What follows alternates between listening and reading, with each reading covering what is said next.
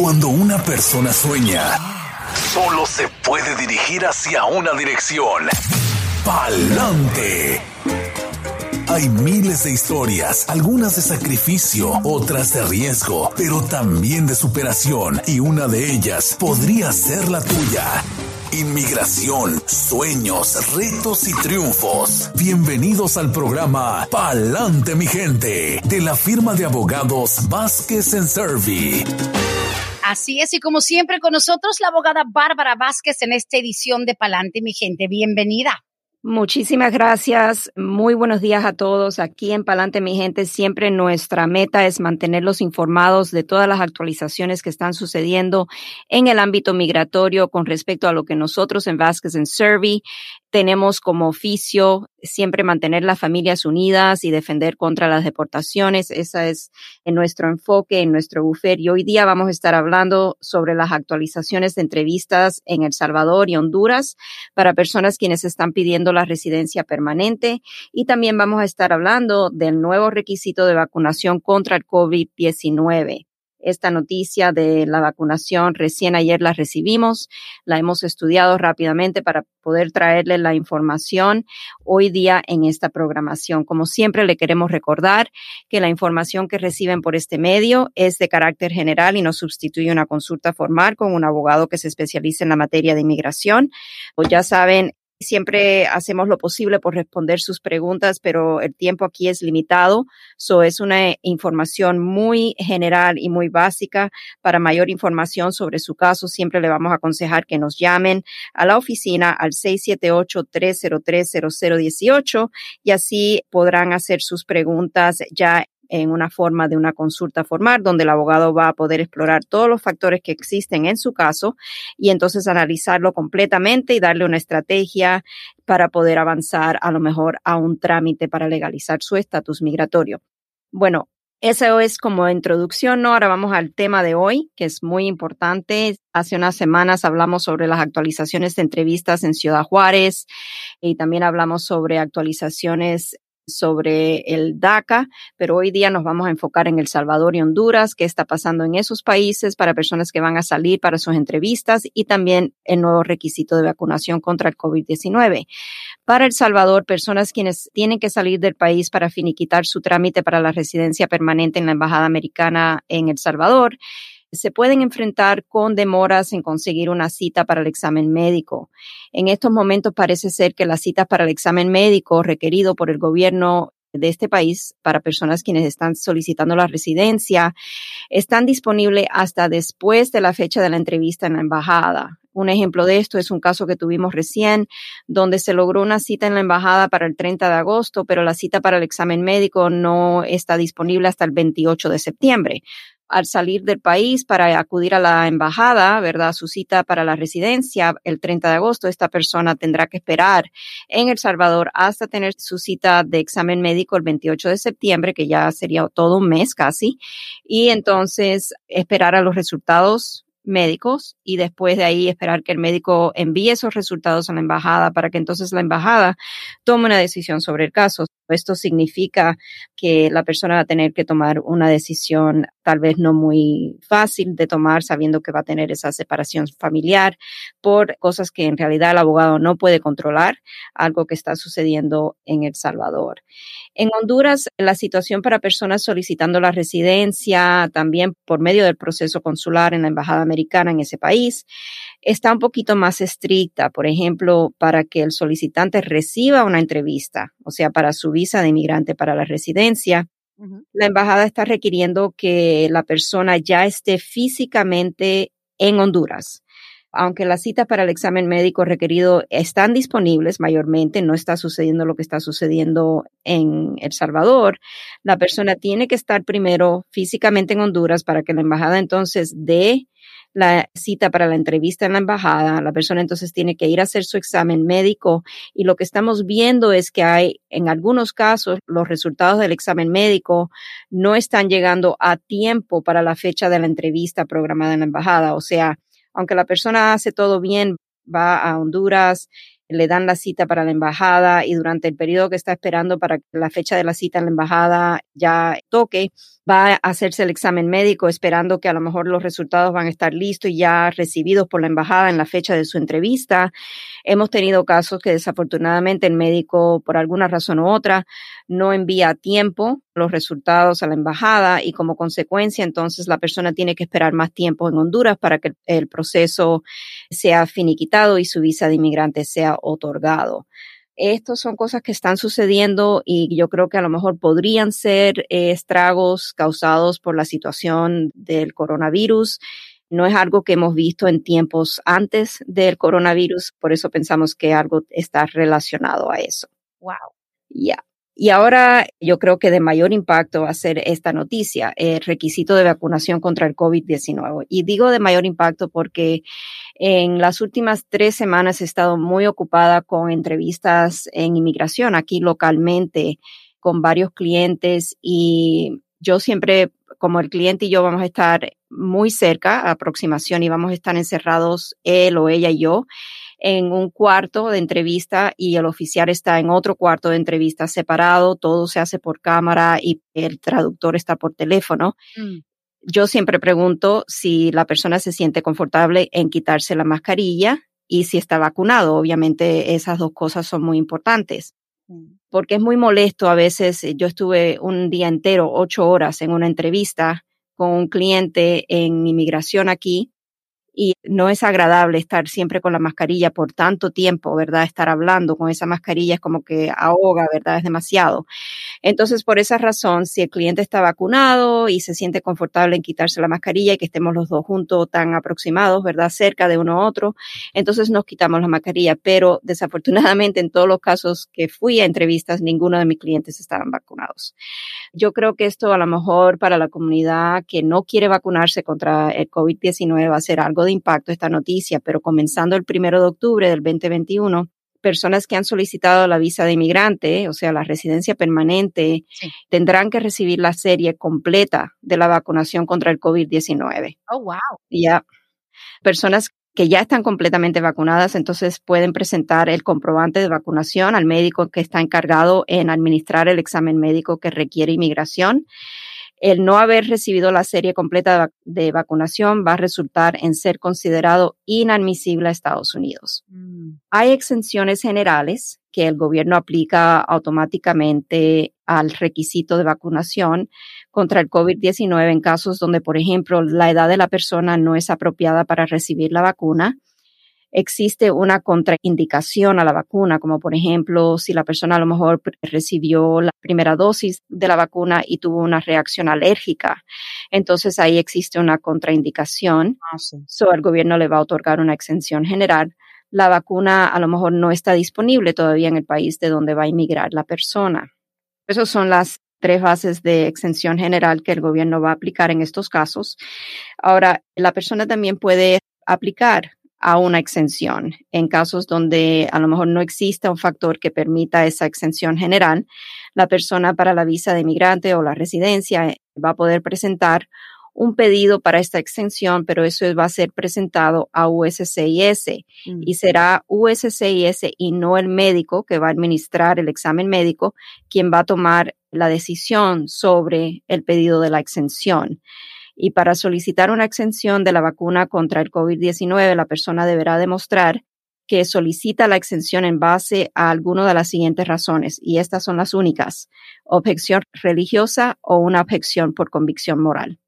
Una vez que la persona entrega ese pedido de exención, va a tener que esperar lo que sea el tiempo de procesamiento del gobierno para la decisión y si la solicitud de exención no es aprobada, por USCIS, entonces la persona va a ser considerada inadmisible a Estados Unidos.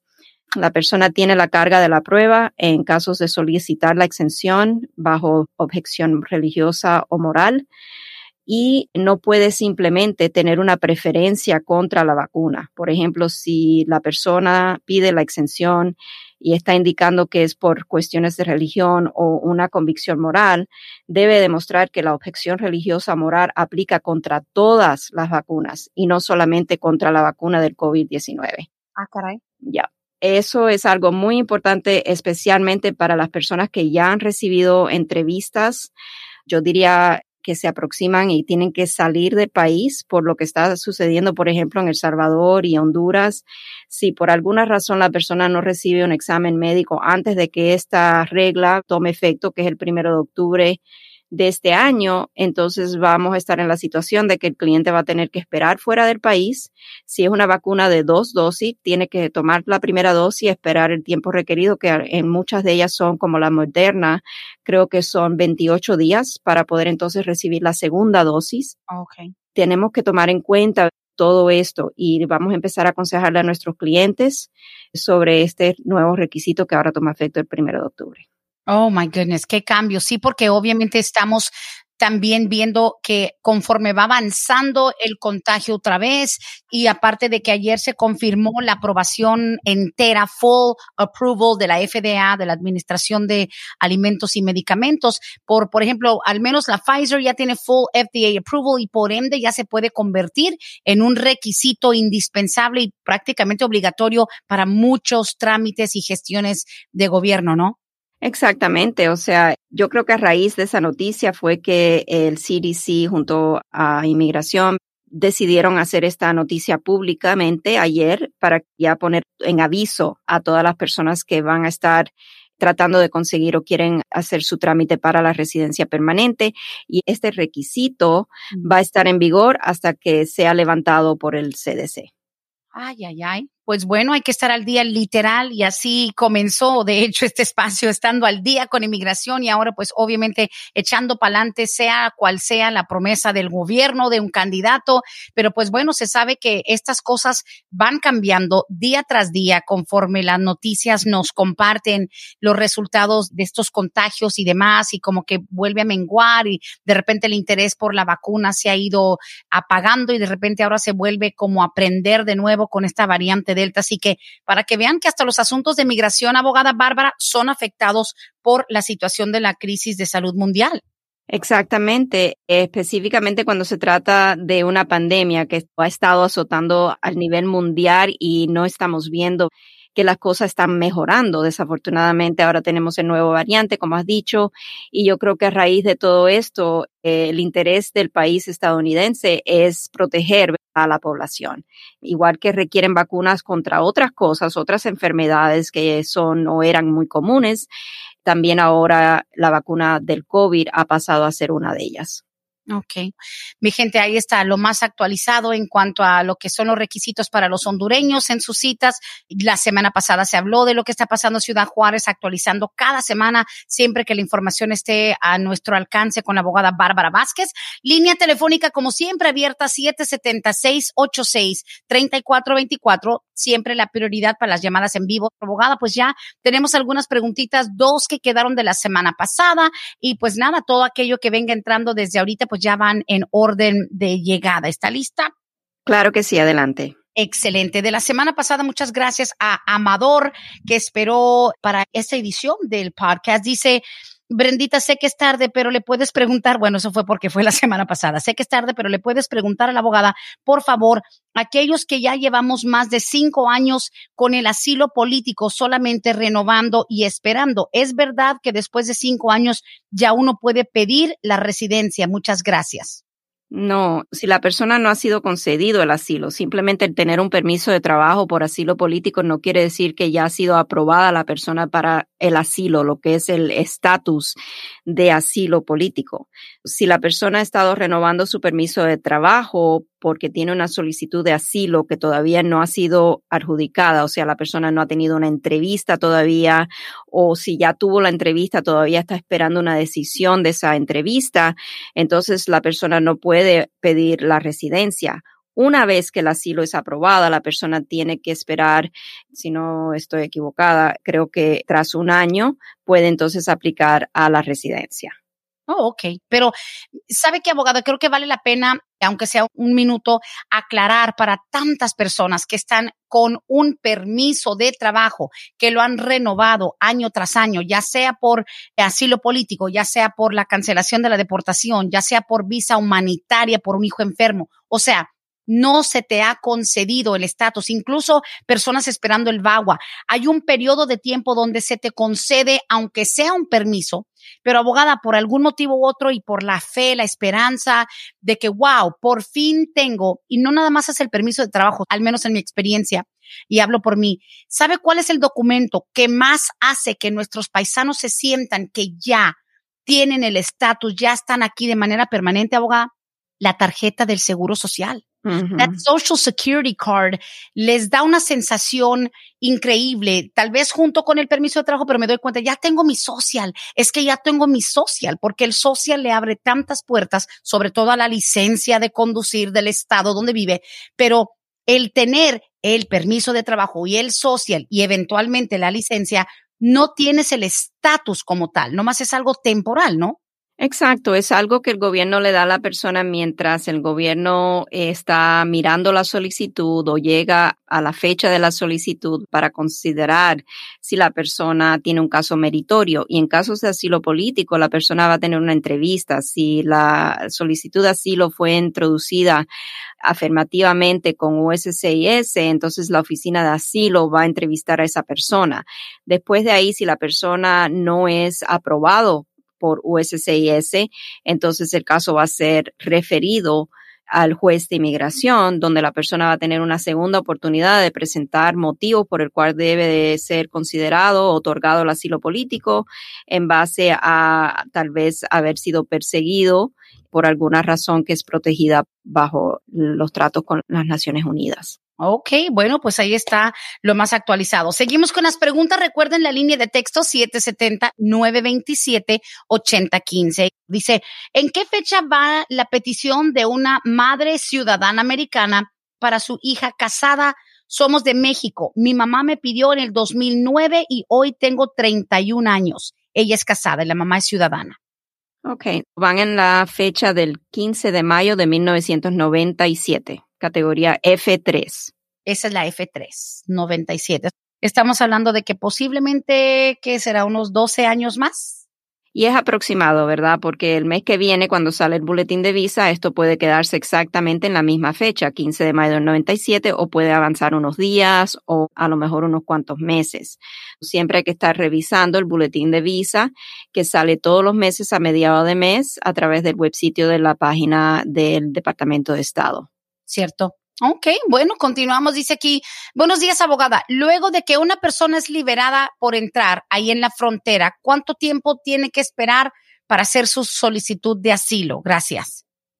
La ley exige que la persona haga su solicitud de asilo dentro del primer año de haber entrado a Estados Unidos. Siempre durante ese primer año es recomendable hacer su solicitud de asilo para cumplir con ese requisito bajo la ley, si no vamos a estar en una situación donde la persona tiene que demostrar que existe alguna consecuencia extraordinaria o algún cambio en lo que es la situación de su país por el cual ahora que está haciendo su solicitud tarde debe ser considerada esa solicitud. Bien, bien, bien. Dice aquí, Buenos días. Mi sobrino entró teniendo 12 años de edad. Él vino solo de Guatemala. Obviamente asumimos que es con algún pollero. Dice, mi sobrino entró de 12 años solito, vino de Guatemala. Eso era en el 2019, pero nunca ha vuelto a tener ninguna cita. Hoy tiene ya 14, vive aquí conmigo en Georgia. Él califica para algo. Mi hermana está en Guatemala cuidando de nuestra mamá que está muy enferma. Mi hermana nunca ha estado aquí. Ok, lo que le voy a aconsejar definitivamente es hacer una cita, puede llamarnos porque a lo mejor el niño tiene ahora 13 o 14 años, todavía es menor de 18 años y tal vez sería bueno explorar la posibilidad de pedir una visa de juvenil especial, Special Immigrant Juvenile Visa, donde es un proceso de dos pasos. El primer paso es ir a hacer una petición a lo que es la Corte Estatal en la jurisdicción donde vive el niño, donde se pide que la Corte Estatal declare que el niño o ha sido abandonado o ha sido sujeto de abuso a manos de uno o ambos padres. Si la Corte da esa declaración, entonces con eso se puede hacer una solicitud para un Special Immigrant Juvenile Visa y si eso es aprobado, eso conllevaría a lo que es la residencia permanente. Ahora recuerden que esta información es muy general, no sabemos si el niño fue detenido en la frontera si fue dejado bajo libertad, si el niño ha tenido que acudir a corte, o sea, son tantas cosas que tenemos que explorar. Le aconsejamos que definitivamente llame si está interesado en hacer una cita con nosotros. Cualquiera de nuestros abogados asociados podrían ayudarle definitivamente. Siguiente pregunta dice, abogada, mi hija mandó su renovación de permiso de trabajo para DACA en noviembre del 2020. Esto es normal que no le ha llegado nada, tampoco le han pedido más evidencias. Noviembre del 2020, so ya, va a ser un año ya. Ok, permítame un momentico porque tengo que entrar a los tiempos de procesamiento para ver exactamente en qué fecha van. Por supuesto, y sabemos que también cuando a un joven con DACA se le vence el permiso de trabajo, también entran en un estado de limbo en sus lugares de empleo también, ¿verdad? Abogada, es común que les digan, el permiso de trabajo se venció. Exacto.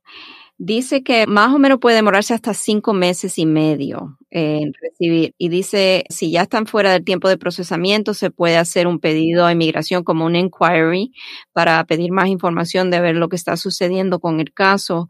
Pero más o menos, si está dentro del tiempo de procesamiento, todavía tendríamos que calcular desde la fecha que inmigración lo recibió a la fecha que estamos para ver si están dentro de ese plazo todavía el gobierno. Entonces no podemos hacer el inquiry. Lo podemos hacer, pero puede ser ignorado o pueden responder que todavía están dentro del plazo de tiempo. Claro, tienes razón. Pregunta dice, una persona que está esperando la cita para la entrevista, por ejemplo, de la residencia en Juárez, ¿puede viajar de emergencia con una visa de turista mientras tanto? Para aclarar, está aplicando para la residencia a través del proceso consular en Ciudad Juárez. Sí, sí, y están esperando la cita. Y está en México la persona. Es una mujer que pidió a su esposo, él está en México y obviamente están esperando la cita en Juárez, pero quiere saber si él por una emergencia puede viajar aquí lo que puede suceder, y esto es algo que no sabemos hasta si la persona lo intenta, ¿verdad? Vamos a decir que él intente viajar a Estados Unidos con la visa de turista. Aquí en el aeropuerto pueden negarle la entrada. Claro. O sea, simplemente el oficial puede determinar que dado a que él tiene ya una solicitud para inmigrar permanentemente, o sea, recibir la residencia a través de la esposa, que él es inadmisible a Estados Unidos como turista, porque no carga, o sea, que tiene la intención de permanecer en Estados Unidos. Mi recomendación es, si no tiene que viajar a Estados Unidos para evitar tener esa situación que seguramente va a suceder, preferible esperar a que se finiquite el proceso. Sí, porque como que estás en proceso de residencia y de repente te quieras adelantar con una visa. Right. No, sí, sí, sí. Aquí, Xiomara, buenos días, dice, me encanta este programa, muchas gracias. Dice, quiero saber, soy venezolana y estoy en el proceso de mi TPS, pero ya es estoy con mi segundo ticket, dice boleta, de manejar sin licencia de conducir. Esto me pone en peligro. Mi abogado me dice que con dos infracciones menores estoy en peligro por perder mi TPS de Venezuela. Eso nos pregunta Xiomara. Sí, la respuesta es sí. El TPS, la persona no puede tener dos misdemeanors o más. Al tener dos misdemeanors, que desafortunadamente en el estado de Georgia y en muchos estados es considerado un delito menor, no solamente una infracción. Ese es el problema con el TPS. La persona no debe estar manejando porque si no tiene el TPS todavía, no tiene permiso de trabajo, no tiene cómo haber conseguido licencia de conducir. Y el hecho de que tenga ya estas dos violaciones que sí son considerados delitos menores, sí puede ocasionarle que sea negado el TPS. Ah, caray. Bueno, yo creo que eso va a ser un asunto que se va a estar viendo más y más. Obviamente estamos hablando de TPS para los de Venezuela exclusivamente, ¿verdad? No, estamos hablando para el TPS en general. Oh. Lo que acabo de decir, sí, eso es una regla bajo el TPS generalmente para cualquier país. En este caso, la señora dijo, si no me equivoco, que está esperando el resultado de la solicitud del TPS. Mm. Si acaso ella recibió estas dos tickets de no licencia, después de haber entregado la solicitud y no fue arrestada, eso es otro punto, tal vez pueda hacer que corra la suerte de que le otorguen el TPS, pero si fue arrestada le tomaron las huellas dactilares y si ella todavía no ha ido a poner las huellas porque todavía no la han citado para poner las huellas para el proceso del TPS, podría suceder que al poner las huellas salgan los dos arrestos que tuvo y ahí inmigración pueda denegar el beneficio. Ah, ok. Got it. Sí, pues hay, que ver esa combinación, es un poquito delicado. A ver, siguiente pregunta, dice por acá, por favor no digas mi nombre, yo estoy en proceso de comenzar lo de VAWA, estuve casada con un residente permanente, pero él ahora está en la prisión por un asunto que tiene que ver con drogas. Quisiera saber, ¿esto afecta mi petición de VAWA? No, para nada. O sea, el hecho de que él esté en prisión por drogas no va a afectar, si esa es la pregunta.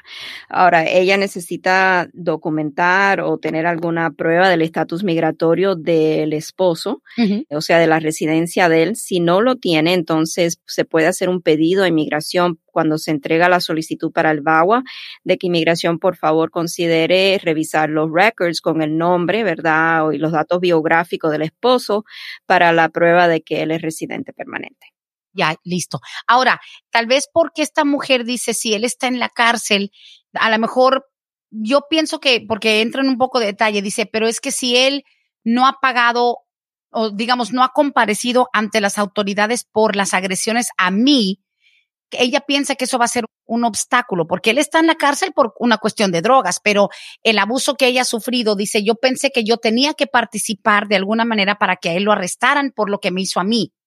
No, está confundiendo el VAWA con estatus U. Por ejemplo, el estatus U requiere la cooperación de la víctima con las autoridades, pero hasta no es necesario para el estatus U que las autoridades den con el individuo que cometió el delito de violencia.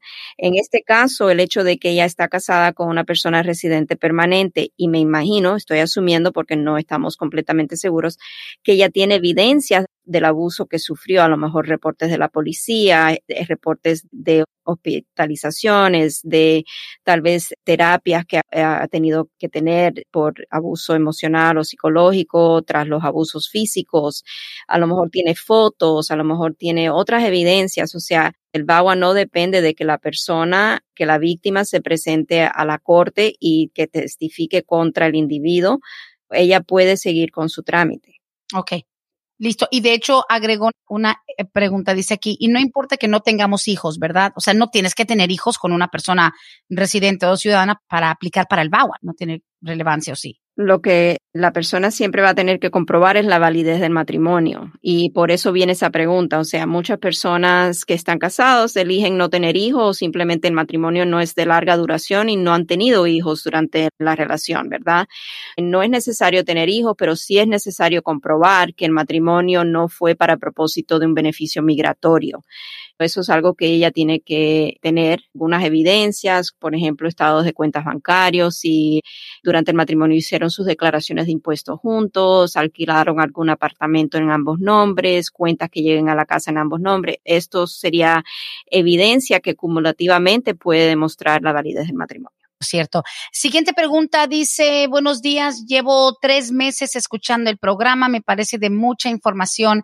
Estamos recién mudados a Georgia, yo he vivido siempre en el estado de Nebraska, tengo familiares aquí, tengo un proceso pendiente de la visa U, quisiera saber qué tan complicado es mover mi trámite para acá, para Georgia, cuando todo lo comencé en Nebraska hace aproximadamente cuatro años. Sería muy complicado y me gustaría que esta oficina me representara. Nos pregunta Berta, recién mudada y bienvenida a Georgia, viene desde Nebraska lo más importante o el consejo más importante que le podemos dar a, la señora Berta es hacer su cambio de dirección si no lo ha hecho. El cambio de dirección se tiene que hacer no solamente con el correo postal, pero también directamente con inmigración donde está pendiente su solicitud. Es muy importante notificar a inmigración para que cualquier comunicado que inmigración le vaya a enviar se lo pueda enviar a la dirección correcta. Ahora, otra cosa que es muy importante saber es que en casos de estatus U, la persona casi siempre va a elegir que el abogado va a recibir las notificaciones de aprobaciones, los permisos de trabajo bajo el estatus U, todo llegaría a la oficina del abogado. Si ella tiene un representante legal, algo que no explica cuando hace su pregunta, entonces es importante que su representante legal sepa que ella se ha cambiado de dirección para que pueda notificarle cuando recibe ese abogado alguna notificación sobre su caso. Siempre mantener actualizado la información de dónde está viviendo con su representante legal. En términos muy básicos, no es necesario en realidad cambiarse de abogado si tiene un abogado. La ley de inmigración aplica federalmente. Un abogado en realidad puede ejercer, yo estando aquí en Georgia puedo ejercer un caso en California, ¿verdad? Lo único que me requiere la ley federal es que que yo haya tomado juramentación en la Corte Suprema de mi estado. No sé si ella tiene representación legal o no, pero si es así, mi consejo sería inmediatamente comunicar cualquier cambio de dirección con inmigración y con su abogado. Absolutamente, pero de querer hacer el cambio, 678-303-0018. Gracias, señora Berta. Me llega el texto de una persona, dice, por favor, no se te olvide lo de mi caso de la certificación. Sí, cierto. Abogada, esta pregunta me llega a través de mi otro trabajo donde hay una necesidad de la firma de la certificación de la visa U. Sabemos que eso es ahora sí que la llave que abre la primera puerta para lo de la visa U. Este cliente, bueno, él pensaba que estaba siendo representado por profesionales, pero lamentablemente la firma que le está ayudando, muy controversial, por cierto, se lo voy a resumir porque es bastante detallado. Este hombre y su esposa están haciendo el proceso de la visa U. Su esposa fue víctima de un crimen hace unos años. Ya tenían supuestamente una certificación firmada. Esto es en Fulton County. Entonces, supuestamente la firma de abogado le dijo que esa firma ya no era válida.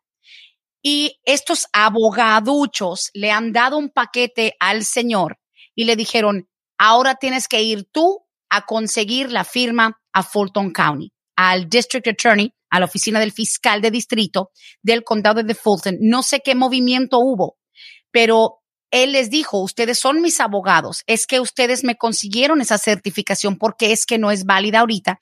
Le dijeron, hazlo tú o si lo hacemos nosotros, nos tienes que pagar otros dos mil dólares.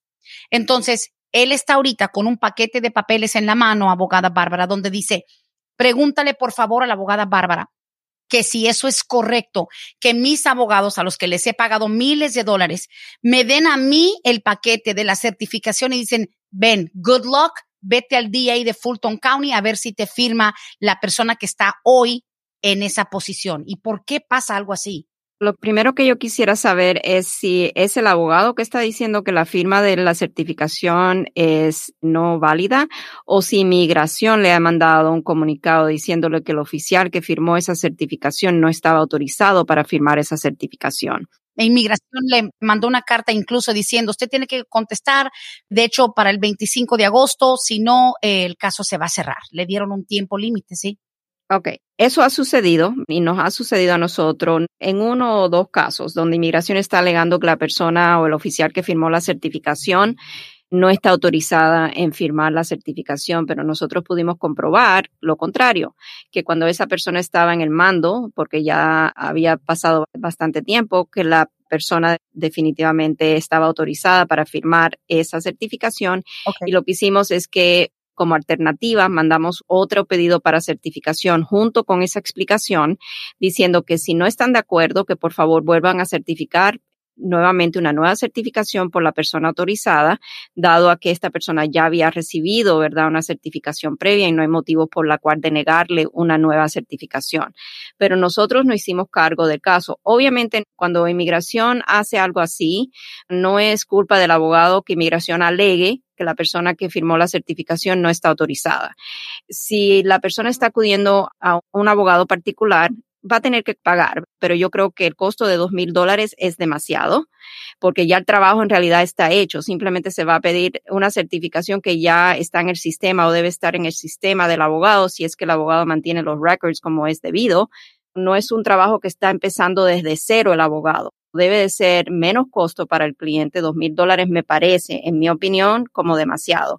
Y también me parece injusto que le den un paquete al individuo que vaya él a pedir esa certificación. El cliente no está siendo bien servido, en mi opinión. Mm. Si viene a nuestra oficina, se le va a cobrar. Le voy a ser honesta porque no trabajamos de gratis. No, no, no, no tenemos que usar los recursos del abogado, los recursos de los paralegales para poder entonces nosotros hacer este trámite, pero yo creo que no es justo que le cobren tanto dinero. Pero es que también se me hacía increíble que le dieran simplemente un paquete de papeles y here, good luck, como si fueras a llegar a pedir unas papas fritas, o sea, go get a burger, vete a comprar este chicle. O sea, un civil, bueno, digamos, un particular puede llegar a la oficina del DA, al fiscal del distrito y decir, hey, fírmame esto. I mean, how do you even begin? Bueno, sí, es una oficina pública, ¿verdad? Sí puede llegar, pero es muy probable que al llegar le van a decir, tiene que mandarlo por correo.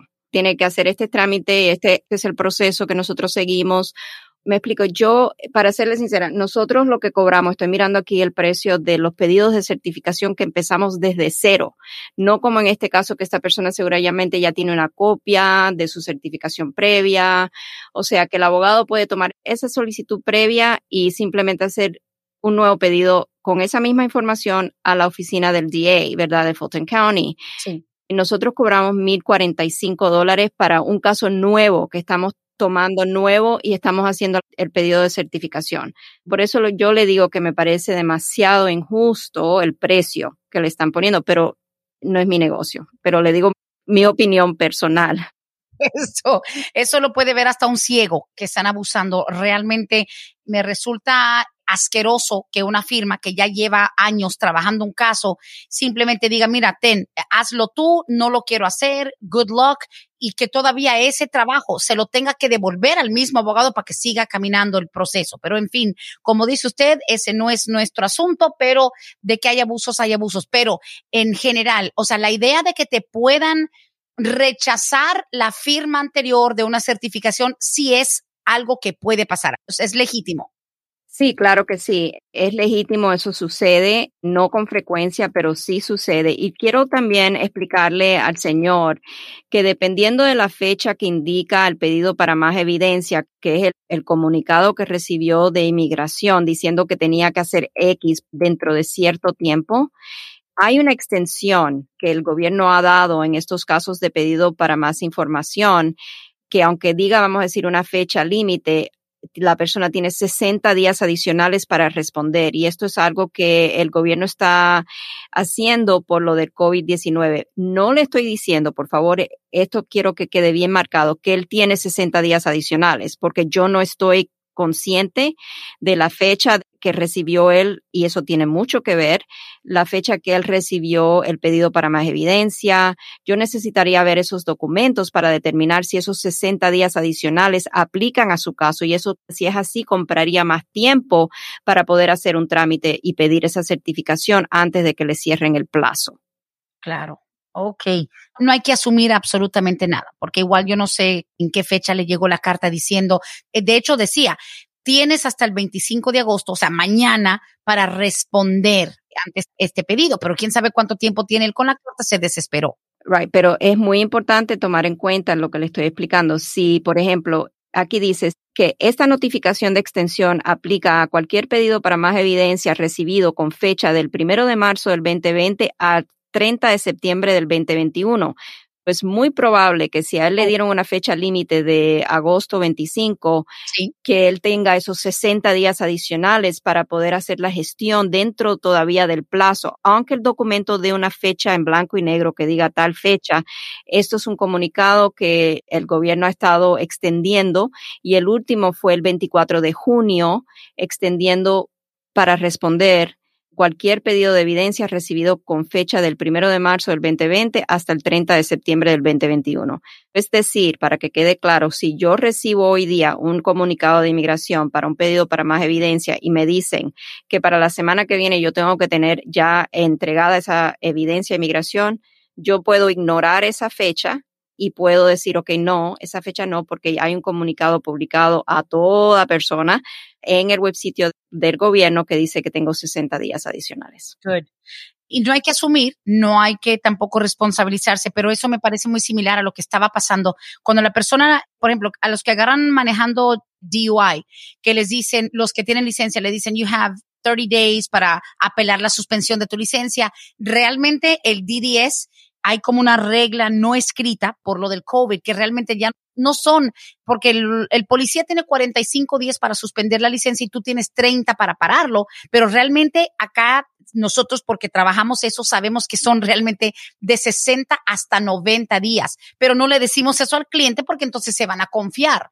Hay como algo donde se puede tal vez aprovechar esta área gris, donde sí las cosas se están tardando un poco más, pero en todo caso ya le compartiré esta información si no nos está escuchando, pero muy importante saber. Pero muy importante también en comunicar esta información es que el cliente no debe ser decidioso y demorar, mejor dicho, ¿verdad?, en llegar a, lo mejor a una segunda opinión con otro abogado, porque si esperan a la última hora, vamos a decir, tengo los 60 días, si esperan al 55 días y llegan con el abogado, el abogado a lo mejor puede rechazar el caso porque tiene volumen de trabajo. Por ejemplo, eso sucedería en nuestro buffet.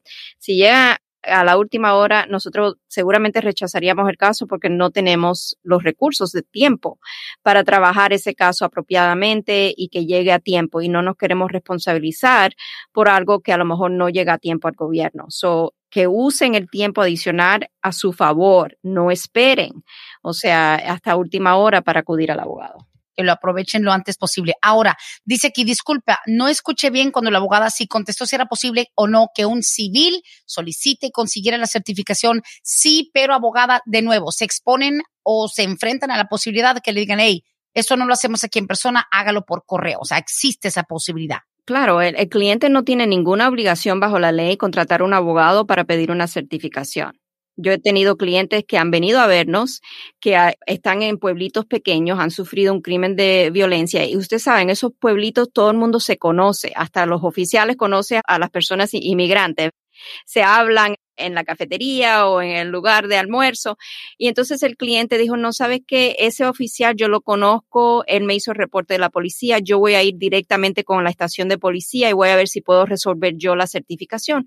Y yo como abogada no me ofendo, yo le digo, trate, claro, ahorrese usted ese dinero que me va a pagar a mí y ya después para el caso más difícil que ya usted no va a poder hacer usted mismo, porque sí, el estatus U es un caso bastante complicado, use su dinero para entonces contratar los servicios para esa parte de su caso. Sí, la persona civil puede hacer su pedido para la certificación. Excelente, qué bueno, puede ser intimidante, pero como bien dice la abogada, si hay confianza, si de repente uno tiene un buen conocimiento de a dónde acercarse al departamento de policía, muchas veces en estos pueblitos pequeños, el sheriff y el alcalde la misma persona, the mayor, the sheriff y el que maneja el post office, o sea, hay de todo. Hay que aprovechar, señores. Ay, ay, ay. Pa'lante, mi gente, el número telefónico también para las oficinas de Vázquez y Service 678 303 0018. Dice, buenos días. Pregunta para la abogada. Mi hija, que está a punto de cumplir 21, me va a pedir. O sea, esta madre entró con visa de turista, dice, pero ella no gana lo suficiente. Entonces, tengo otra hija que es residente. La hija que va a cumplir 21 es ciudadana, dice, pero tengo otra hija que es residente, pero a ella sí le tomaron en cuenta sus ingresos porque ella tenía DACA. Pero la pregunta es, ¿ella misma puede ser mi patrocinadora? O sea, la hija que es residente, que aparentemente podría apoyar en el proceso, aunque quien la esté pidiendo es la hija ciudadana puede ser un copatrocinador, o sea, la hija residente, si tiene 18 años de edad o más, puede ser su copatrocinador. La hija de 21 años de edad siempre va a tener que hacer un affidavit de manutención para la madre, aunque no tenga suficiente ingreso, aunque a lo mejor sean cero los ingresos, el gobierno va a exigir de todas maneras que se haga una affidavit de manutención. Entonces, con un respaldo de un copatrocinador, que en este caso podría ser la hija residente, siempre y cuando tenga los recursos o los ingresos suficientes para poder pedir a la madre. Muy bien, excelente. Dice aquí, pregunta para la abogada, mi esposa me arregló. Soy residente permanente, ya tengo mi green card por 10 años. Dice, en noviembre cumplo tres años de residente. ¿Cuándo puedo aplicar para hacerme ciudadanos? ¿Seguimos casados? ¿Todo igual? La abogada Bárbara hace este tipo de casos y cuánto tarda más o menos el proceso. Ok, él dijo que la esposa residente le aplicó o la esposa ciudadana, perdón. La esposa es ciudadana, él es residente, va a cumplir tres años ahora mismo en noviembre. Ok, si la esposa es ciudadana estadounidense, y lo pidió y él consiguió la residencia a través de ella, quien es ciudadana estadounidense. Entonces, él solamente necesita esperar dos años, nueve meses desde la fecha que se le concedió la residencia para poder ser elegible a aplicar a la ciudadanía. Parece ser que ya estaría dentro de ese tiempo para poder hacer su solicitud. Ok, muy bien. ¿Cuánto se tarda más o menos el proceso? Permítame un momentico para entrar al tiempo de procesamiento del gobierno y si nuestro buffet hace estos trámites. Ah, claro. Así que si él va a cumplir ahora mismo tres años en noviembre, ya está a dos años y posiblemente los nueve meses. ¿Y la fecha se toma de dónde? ¿De la fecha del green card? Donde dice resident since. Correcto. Ah, ok resident sense y son de 10 meses y medio a 16 meses es lo que se están demorando aquí en Atlanta para hacer el trámite o para adjudicar la solicitud de naturalización. La persona va a tener que tener una entrevista, hacer su examen, hacer su examen en inglés, el examen escrito y también el examen oral y si todo va bien y la prueba del caso, entonces esperar a la fecha de la juramentación. Ah, muy bien. Póngale que un año a año y medio. Aproximadamente, sí. Eso es si no hay más atrasos o si el gobierno no empieza nuevamente a agilizar estas solicitudes, que también puede suceder. Bien, aquí una pregunta, de hecho, muy similar a la que recibimos hace una semana, recuerdo claramente, dice, cuando una persona sale por voluntariado, creo que no sé si fue un autocorrect, cuando una persona sale por voluntariado o salida voluntaria, tienen que esperar 10 años para volver a pedir una visa de turista. Gracias, esto es para una persona de México. Lo que pasa aquí no es necesariamente la salida voluntaria. Lo que pasa aquí es que tenemos que ver si la persona tuvo aquí tiempo de presencia indocumentada en Estados Unidos y cuánto tiempo, si fue así, estuvo aquí con presencia indocumentada. La persona está solicitando una visa de no inmigrante. Quiere decir que estaría aplicando tal vez para una exención bajo la sección de la ley 212D3, si no me equivoco, para ser considerada junto con la solicitud para la visa de turista que es a la discreción del gobierno otorgarla o no. El problema mayor que va a enfrentar posiblemente la persona en pedir esa visa de turista es si ya tuvo una violación de las leyes de inmigración previa por a lo mejor haber venido de manera indocumentada o a lo mejor venir con una visa de turista y quedarse más tiempo del tiempo otorgado, va a siempre tener esa mancha en el record que va a contar en contra de la persona cuando el gobierno esté evaluando si ejerce o no favorablemente la discreción en otorgarle nuevamente una visa de turista. Ok, tiene sentido. Aquí nos pregunta Miguel, ¿le puedes preguntar a la abogada qué se ha estado escuchando hace par de semanas que ya supuestamente iban a borrar todas las órdenes de deportación o es a solo un grupo de personas? I, I don't know what he's talking about. No, la verdad que no sé dónde está recibiendo esa información, si puede indicarnos exactamente de dónde está recibiendo ese comunicado y que no sean rumores que está escuchando porque nosotros no hemos escuchado que las deportaciones van a ser borradas. No, bueno, seguimos con otra pregunta. Dice, buenos días, quisiera saber, ya estoy en el proceso de aplicación de mi residencia porque entré con visa de turista, mi esposo es ciudadano, ya estamos casi finalizando, pero la pregunta, ¿se hace automáticamente en el paquete la aplicación para mi número de seguro social? Gracias.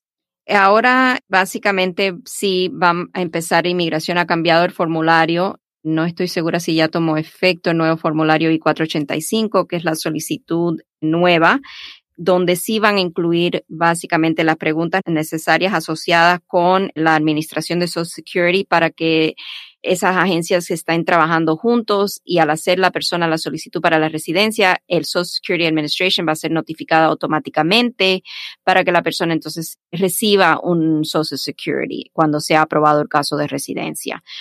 Eso toma efecto ahora en estos días. Tendría que mirar exactamente la fecha porque es una nueva solicitud de 485. O si esta persona ya tiene entregada su solicitud de residencia, tal vez no le tocó este trámite y tal vez va a ser necesario una vez que reciba la residencia hacer su gestión para que le concedan el socio. Cierto, cierto. Y abogada, por ejemplo, esta persona dice, y por favor, agréguele lo que yo he tenido tax ID, se hace el cambio automático. Seguro Social va a ser completamente distinto el número porque ella tuvo Tax ID un tiempo. No es de que automáticamente le va a tocar el mismo número de Tax ID. El Tax ID no, no tiene el mismo formato, lo tiene, pero tiene ciertas diferencias, ¿no? Del sí, seguro. va a ser otro número totalmente diferente. El Tax ID usualmente empieza con el número 9 y así es como nos damos cuenta que es un Tax ID. El Social Security va a ser otro número totalmente independiente al Tax ID. Cuando ya la persona sea residente para hacer sus declaraciones de impuestos, debe de usar su social, no su Tax ID. Sí, cierto. Dice aquí, ya han dicho algo los del gobierno de lo del TPS para salvadoreños. ¿Se va a vencer en octubre? ¿Es correcto esto? se vence el 4 de octubre, todavía no han dicho nada, todavía no he recibido por lo menos ningún comunicado oficial del gobierno y eso es algo que recibimos a diariamente, cualquier comunicado nuevo. No hemos tenido ninguna notificación oficial todavía, pero se esperan estos días o a más tardar para septiembre. Wow, pero qué pegadito a la fecha, digamos, de ser extendido, ¿tienen que tomar alguna acción o va a ser automático?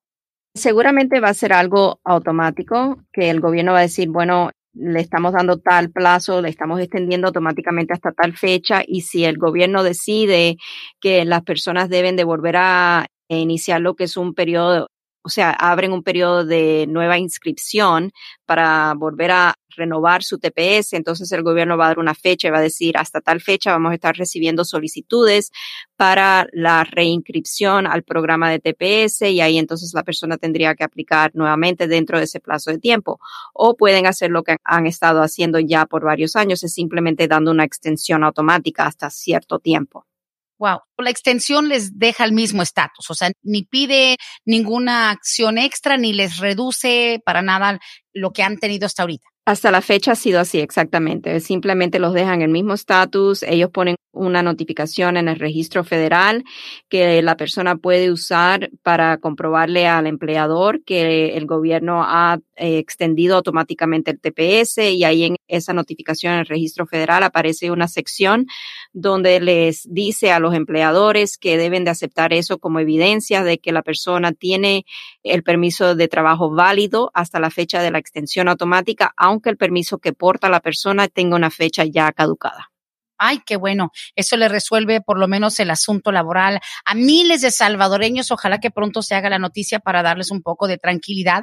Abogada Bárbara, como siempre, increíble. Se fue la hora como si fueran cinco minutos, pero bueno, ahí se demuestra la necesidad que hay de mucha información, como siempre. Y 30 segundos, ahorita mismo, proceso sigue igual en la oficina, consultas virtuales, teléfono, video, etcétera. Sí, correcto. Por lo menos tenemos una fecha para el 15, creo, de septiembre, si no me equivoco, el 14 de septiembre, donde estamos pensando, planificando abrir nuevamente para citas en persona. No estamos seguros, estamos monitoreando toda la situación con lo de esta nuevo variante y le traeremos más información en cuanto la tengamos. Pues gracias. Mientras tanto, 678-303-0018, el número en las oficinas de Vázquez y Servia. Abogada, muchísimas gracias. Como siempre, excelente el programa. Gracias a ti, Brenda, por el espacio y a todos nuestros radioescuchas por siempre estar sintonizados y aquí los esperamos el próximo martes. Muchas gracias, feliz día. Hasta aquí hemos llegado hoy, pero siempre vamos pa'lante, mi gente, con Vázquez en Servi. Hasta la próxima.